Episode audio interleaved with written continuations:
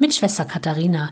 Ich bin Euper Franziskanerin und bete mit Ihnen in dieser Fastenzeit jeden Morgen den Morgenimpuls.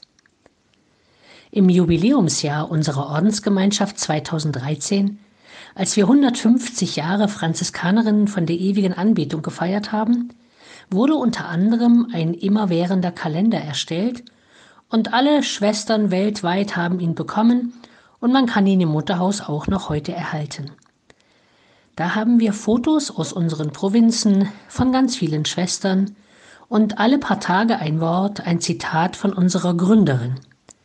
Heute lese ich da von Maria Theresia Bonzel.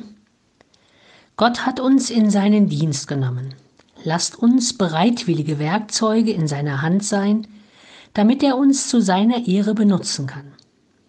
Das Wort stammt aus einem ihrer vielen Briefe an die Schwestern.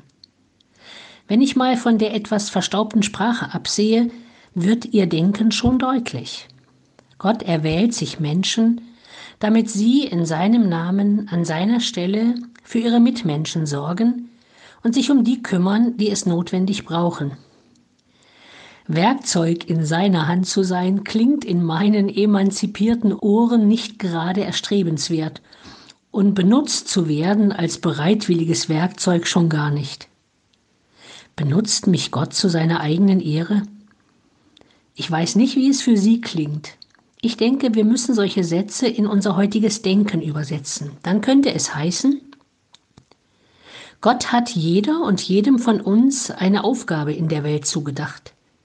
Jeder Mensch hat dazu so viele Talente und Gaben bekommen, wie er braucht, um zur größeren Ehre Gottes an der Stelle zu beten, zu arbeiten, zu leiden und zu sein, wo Gott ihn hingestellt hat, damit Gott geehrt wird durch all unser Tun.